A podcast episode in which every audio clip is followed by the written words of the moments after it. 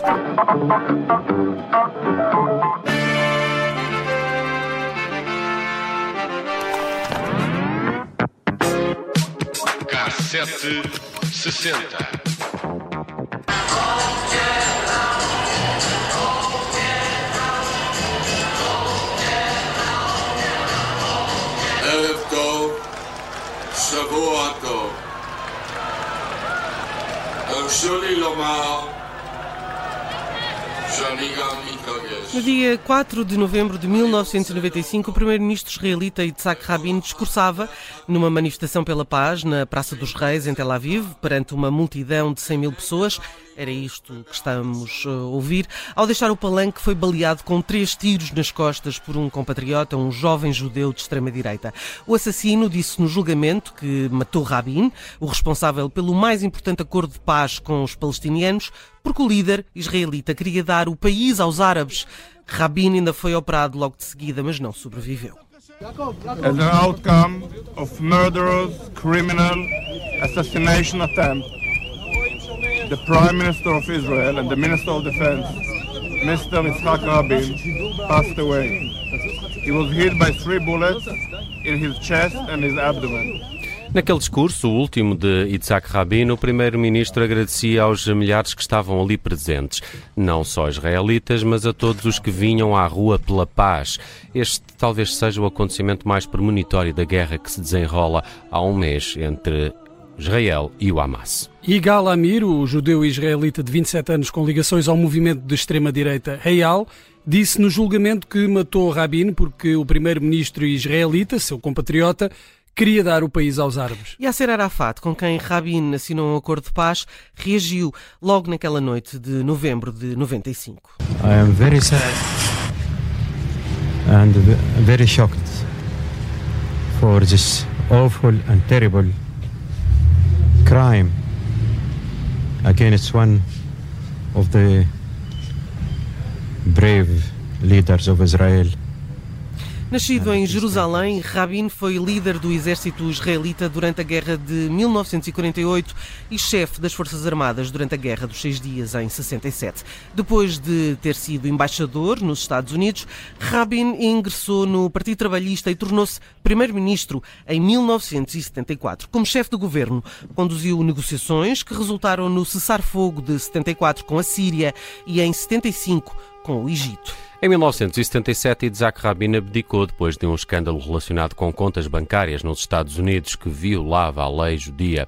Entre 1984 e 1990, foi ministro da Defesa de Israel. Em 92, tornou-se líder do Partido Trabalhista e foi eleito primeiro-ministro. Em 1993 assinou a histórica Declaração de Princípio com o líder palestiniano Yasser Arafat e em 1994 concluiu um acordo de paz formal com os palestinianos. Em outubro desse ano, de 84, Rabin e Arafat partilharam um prémio Nobel da Paz ao lado do ministro dos Negócios Estrangeiros, Shimon Peres. Um ano depois, Rabin foi assassinado e Peres eh, sucedeu no lugar.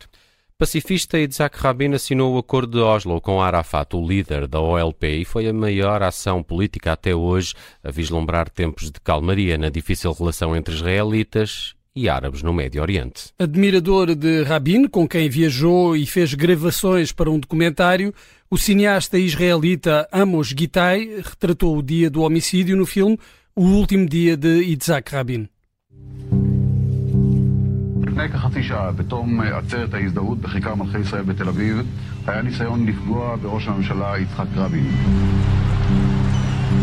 O filme, que mistura cenas reais com recriações, observa o acontecimento como um testemunho assustador dessa difícil relação entre árabes e israelitas no Médio Oriente. E, mais do que tudo, um prenúncio da terrível guerra que se desenrola nas últimas semanas, faz um mês amanhã. Ele era um admirador do líder israelita, este realizador, Amos Gitai, e fez essas viagens para as gravações desse documentário. Acabou também a realizar este filme sobre um dia que até hoje ainda é muito traumático. Tão traumático como o dia em que a guerra do Yom Kippur irrompeu em Israel. Era o dia de aniversário de Amos Gitai, fazia 23 anos e, como todos os da sua idade, era soldado. Nesse dia, o helicóptero em que seguia foi abatido por um míssil inimigo. A experiência deixou-lhe feridas físicas e emocionais. Revoltado diante da barbárie, Gitai desenvolveu um olhar crítico e aguçado que fez dele um cineasta aclamado. Em entrevista a quando o lançamento do livro no Festival de Berlim, Gitai afirmou que as perspectivas de paz desapareceram com os acontecimentos nos anos 90, mas os homens que tornaram possível a morte do primeiro-ministro ainda estão por aí. Na verdade, de, alguns deles até estão agora no poder. Como se percebe por estas palavras, Gitai é um crítico do atual primeiro-ministro de Israel, Benjamin Netanyahu, que eh, e recentemente afirmou que os últimos anos foram de conflito, em parte por culpa da liderança de Netanyahu. Se calhar tem razão este realizador. Não Se calhar sei. tem.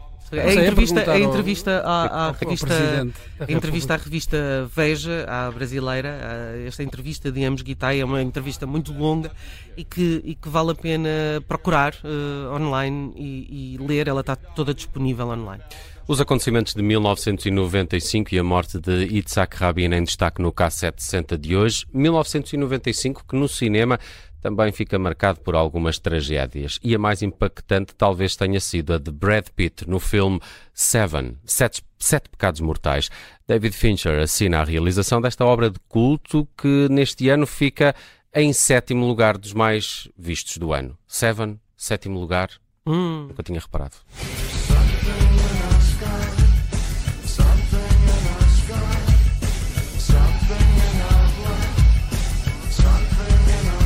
Esta Heart's Filthy Lessons do David Bowie eh, faz parte no filme na, na abertura e no final, nos créditos, mas não faz parte da banda sonora ah, oficial. Sim, eh, Uhum. eh, assim como também não entra a Closer dos Nine Inch Nails, que é uma das músicas mais impactantes também durante, Durante o, filme, o filme. e também não está na banda sonora. eu fui ver o filme ao cinema, lembro perfeitamente, e nunca mais vi o filme. Ah, eu já vi. Já vi. É ótimo. 300 não vi no Não cinema, posso, não mas. posso. Eu vi no cinema, não, não dá. acaso, Vi Pois, 300 se tivessem visto no cinema, se calhar não viam outra vez. Ahm, bom, em 95, ninguém vendeu mais bilhetes do que Die Hard 3, A Vingança, que tinha um impecável Jeremy Irons no papel de mau. Destaque ainda em 95 para Toy Story, eh, o segundo mais visto do ano, e para Apollo 13, que fecha o pódio do box office do ano. Aí não ficou em 13 terceiro. Mas calma, calma, que em 95 temos Bond, James Bond, em GoldenEye, que ficou no quarto lugar dos mais vistos do ano, e com Tina Turner na canção principal, escrita por Bono e The Edge dos YouTube.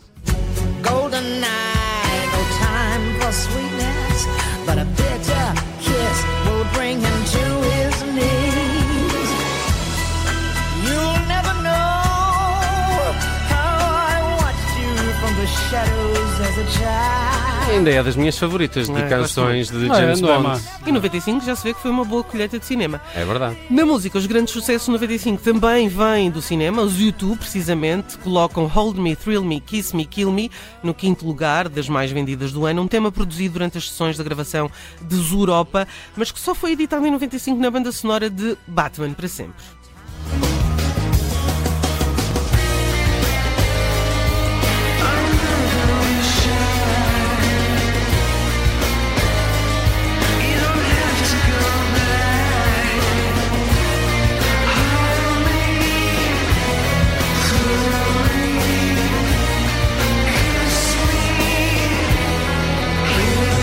Também a provar que esta fase dos Europa se calhar é a melhor da carreira É, dos eu Eu não sei perceber é que vocês não gostam de YouTube. Não, É eu, eu gosto de algumas mais ou coisas. Eu, do- dos. Europa, eu Um gosto grande muito dos grande Europa. álbum. Eu gosto Não. desta canção, por E esta, e esta guitarra é muito meados dos anos 90. É, é, é muito ficar 95. Podia ter É. ficado para sempre. Mas não. Só que não, como Só dizem não. os mais novos. Entretanto, no segundo lugar das mais vendidas está um tema que também beneficiou da grande promoção através dos ecrãs, mas não no cinema, eh, foi na publicidade. Bombastic de Shaggy deu nas vistas e de que maneira? Num anúncio da Levis. Ou Levi's. Mr. Bombastic. É aquele anúncio de plasticina, não? É, não esse é? é. É, assim, um Grande anúncio anúncio. da- é incrível, é incrível. Ah, melhor, eh, no, no- no que toca a anúncios da Levis, se calhar É engraçado. melhor só aquele que tem a A portuguesa. portuguesa Ana Cristina Oliveira. Ana Cristina, eu sabia que ele Sim, sabia o nome. claro. Por isso é que eu disse. Sabes que este- esta música agora re- reapareceu, não sei porquê, no Instagram com aquelas danças. eh, Deve ter vindo do TikTok. Do TikTok. não? Deve ser, deve isso, ser, deve sim. Mas, mas O olha, Shaggy que agora- anda muito entretido com o Steve Sting, agora colaboram, fazem Ah, coisas é? juntos, que é assim Ah, uma é? coisa um bocado estranha, né? Shaggy o o Shaggy e o Sting. Sim. Mas nunca sabe. Eh, estava a pensar em anúncios da, da Levis e há aquele da, da, daquela banda que é com a Ah, já sei o que estás a brasileira. pensar. Ah, Uh, Underwater Love? Underwater Love. Ah, também É, é da Levis, não é? É, Nina é, Miranda. Ah, é Chama-se. É, Nina Miranda. Agora lembrei-me dos grande, anúncios. Olha, eh, bem, vamos chegar aqui ao número 1 um das canções de 1995. eh, nada mais, nada menos que Coolio com Gangsta Paradise, mais um tema da banda, de uma banda sonora, neste caso do filme Mentes Perigosas, com Michelle Pfeiffer no papel principal, quer no filme, quer no teledisco deste Smash It mundial eh, que tem 1995 escrito na testa.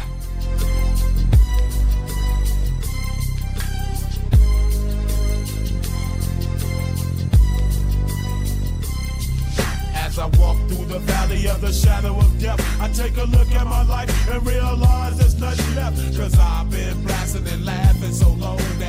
that my mama thinks that my mind is gone. But I ain't never crossed a man that didn't deserve it. Be treated like a punk, you know that's unheard of. You better watch how you're talking and where you're walking, or you and your homies might be lying to chalk. I really hate the trip, but I gotta low. As they croak, I see myself in the pistol smoke. Fool, I'm the kind of the little homies wanna be like on my knees in the night, saying prayers in the street light.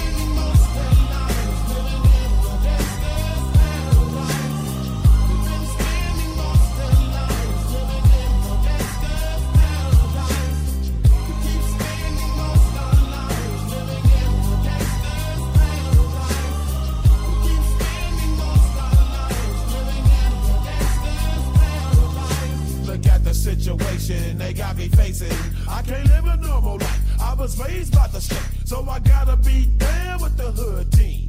Too much television watching got me chasing dreams.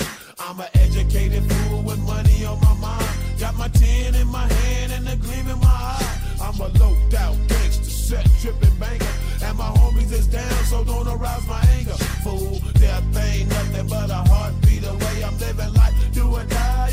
What can I say? I'm 23 now, but will I live to see 24? The way things is going, I don't know.